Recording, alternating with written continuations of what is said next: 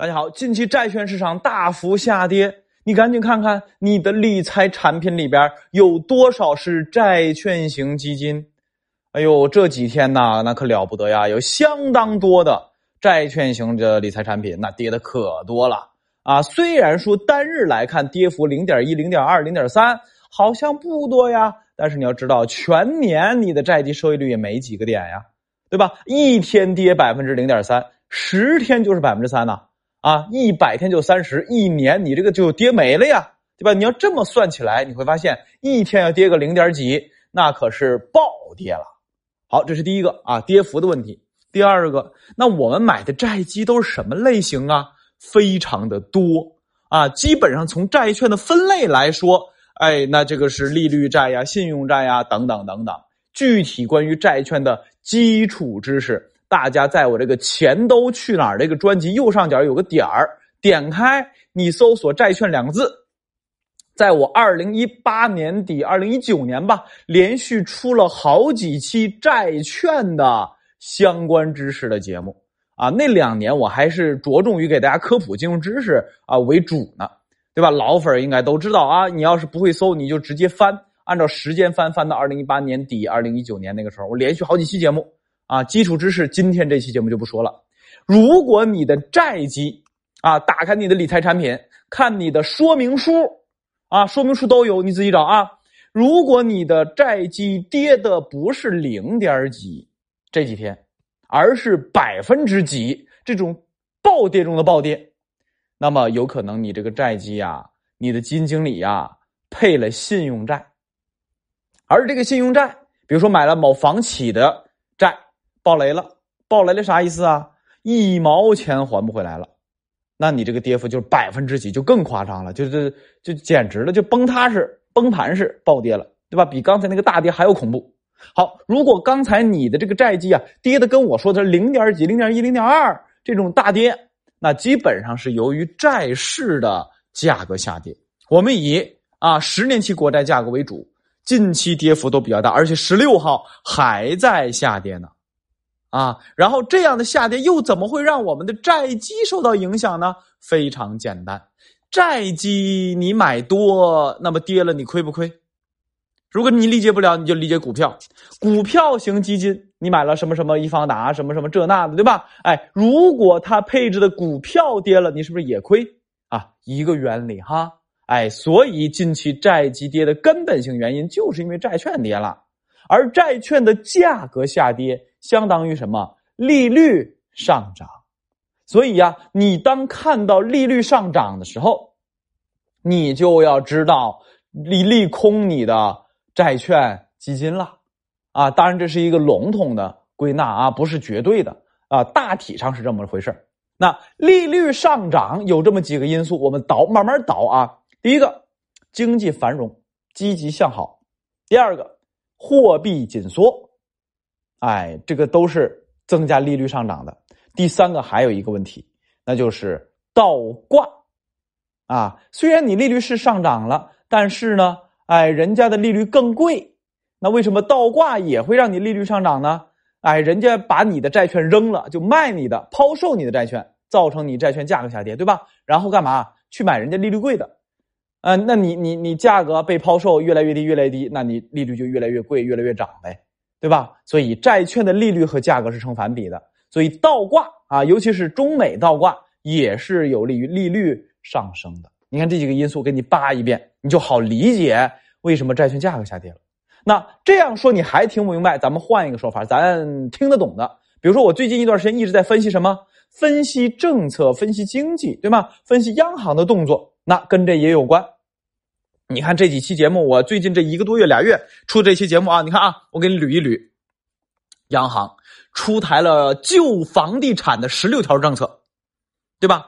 呃，咱们还出了防疫政策放松二十条政策，对吧？哎，然后呢，呃，还有一个大事来自于美国的，那就是美国的通胀见顶越来越低。越来越低就意味着美国加息幅度以及加息的节奏会变慢变小，对不对？那么呢，哎，宽松预期就要来了，啥意思啊？哎，都是经济刺激政策，国内国外都在出台。在这种情况之下，经济越来越好，就是预期啊，注意是预期。现在经济不好啊，是预期未来经济越来越好。那这个时候有一个东西就上升了，那就是风险偏好。什么叫风险偏好？当你啊今天赚一万，明天赚两万，后天赚十万的时候，你是不是就会所儿嫩模了？对吧？哎，如果你今天赚一万，明天赚八千，再后天赚六千，你是不是要省吃俭用了？哎，这就叫做预期。你赚钱越来越多，你就对未来有信心，你就敢怎么着？哎，出去浪了，出去花钱消费啊，来来把大的，对吧？投资也是，投资如果风险偏好起来，就会追逐高风险高回报的东西，比如说股票。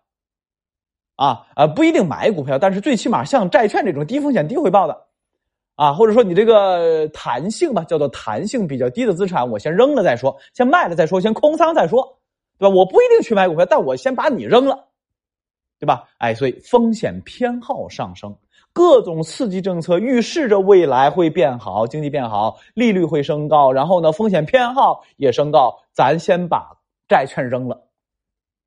那那那你你扔债券，你抛债券，我抛债券，你抛我抛，大家抛，结果就怎么着了？哎，造成一个恶性循环。本来刚开始大家就是那些债基经理们、交易员，就高抛低吸，对吧？哎，做做空啊，抛一抛得了。结果不成想，短线暴跌啊，债券价格暴跌。那暴跌，你说债券暴跌跟股票暴跌一样啊？先别管它因为什么。先跑了再说，对吧？这资本市场都一个德行，对吧？如果说现在开始房价暴跌，也不管它什么原因，一般人的选的是什么？我先抛了再说，对吧？房子毕竟跟这个资本市场还有一点不关，这个不一样的地方是它的这个流动性比较差，就算你想卖，打骨折卖，你一天半会儿你也卖不掉。但是股票和债券不一样，敲敲小手啊，敲敲键盘，你那个几亿、几十亿就卖完了，对吧？哎，所以啊，恐慌性事件出现。啊，那些所谓的专业投资者他也慌。好，最开始仅仅是这帮人，然后得了这几天在自媒体发酵了，债券型理财产品夸哧夸哧的往下跌。然后呢，赎回呗，老百姓这些理财产品们那也不知道咋回事啊，对吧？如果我不出这期节目，估计咱们很多投资者都没关心自己理财产品跌了，对吧？哎，然后知道这事儿之后，大家赎回，于是恶性循环就来了，恐慌。市场下跌，然后呢？啊，老百姓赎回自己的理财产品，你赎回理财产品净值就越来越低，越来越低，越来越低，对吧？那你越来越低，你就被迫的继续抛售债券。你你怎么赎回？无非就是把这个债券你抛了再赎回啊，把钱给你啊，对吧？哎，赎回的过程当中又被动抛售市场，然后怎么着？再跌，再跌，你说老百姓苦下害怕不害怕？害怕，继续赎回你的理财产品，然后这个恶性循环就来了。啊，然后呢，你这个这个你短期那还真不好说，啊，我我因为不太懂债券市场，只能懂一些债券市场的一些基础知识，所以呢，你会发现我债券领域的很少讲，要不是挨到了咱们老百姓理财产品这块那我还不讲，对吧？债市其实过去这一年还挺精彩的，对吧？我所以今天我就不能给大家做出什么判断。对吧？像三百六十五天理财运行，我明确告诉大家，现在 A 股就是熊市的尾巴，啊，就是尾巴。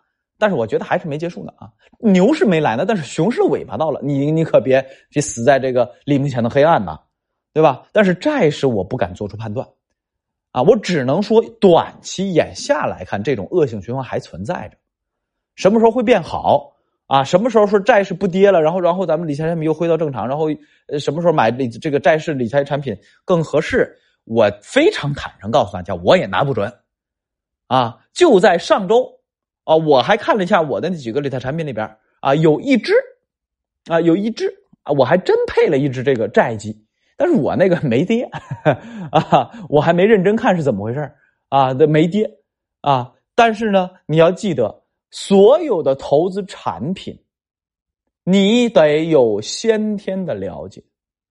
你买债基，你要对债了解；你买股票型基金，你要对股票了解，对吧？你要是啥都不懂，应该买什么？我的直播节目里边讲过啊，我个人主义的财经非说不可，非是非常非有直播合集，我专门开了一期节目给大家讲。啊，理财产品怎么买？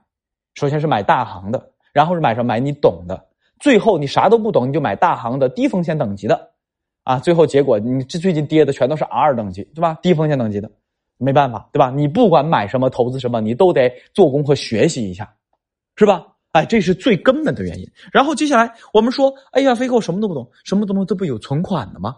存款旱涝保收啊，虽然说它利率低。但还旱涝保收，你不会亏的，对吧？哎，那些常常做投资的人，你琢磨琢磨，你做投资的收益和你做这个存款旱涝保收的收益比一下，哪个多？因为做投资各种中高风险的你是会亏的，对吧？哎，所以关于理财产品的建议就到这儿，你懂什么买什么啊？关于后期债券型理财产品、债券型基金，我再开节目。专门讲，尤其是我那没亏的那个，我我等把那个合同我研究研究，跟大家分享一下这个理财产品是怎么回事它是配了什么产品导致这两天大跌，我那反而没跌啊？这个我还没仔细看呢啊，我就看了一下这个收益的数据。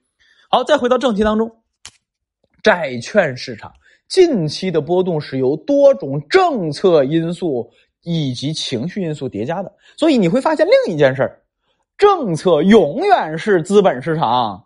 非常大，甚至是最大的扰动因素，对吧？以前我只说股市，说黄金，说房子，哎呀，政策影响这那的，对吧？前几天还给大家出节目了，说呃，就是房地产就是十六条，不会对房价造成什么大的影响，反而会对房企哎带来不少利好，对吧？我你看我分析半天政策，债市也是一模一样，只是说债市的影响要素啊，我们理解的比较少，包括我节目出的也不多。对吧？哎，再次提示大家，关于债券型债券的知识的节目，您呢去搜索我本专辑，钱都去哪儿了？右上角有一个四个点点开有一个左下角有一个搜索的那么一个东西，搜索节目的那么一个框放大镜，你输入“债券”俩字儿，能搜出有七八期、五六期我债券型的节目来啊，讲债券的都是基础知识，闲着没事都把它听一遍，一期节目十几分钟。啊，做个饭呢，是吧？带个娃呀，收拾个家，你把这些知识都学完了，好吧？好，今天先说到这里，咱们下期节目再见。最后提示大家啊，我新专辑《发财投资必读书单》啊，那张新专辑，喜马拉雅大会员那可是免费的啊！你要是喜马拉雅大会员，可千万别浪费了啊，抓紧订阅收听去。那个专辑节目也非常的精彩，提示大家啊，如果你不是喜马拉雅大会员，你花个几十块钱能买我几十本书，还带我个人精讲的。啊，那那比原书还精彩，甚至是你听完我节目还想去看原书，到时候你学到东西更多。行，感谢大家支持，先到这里。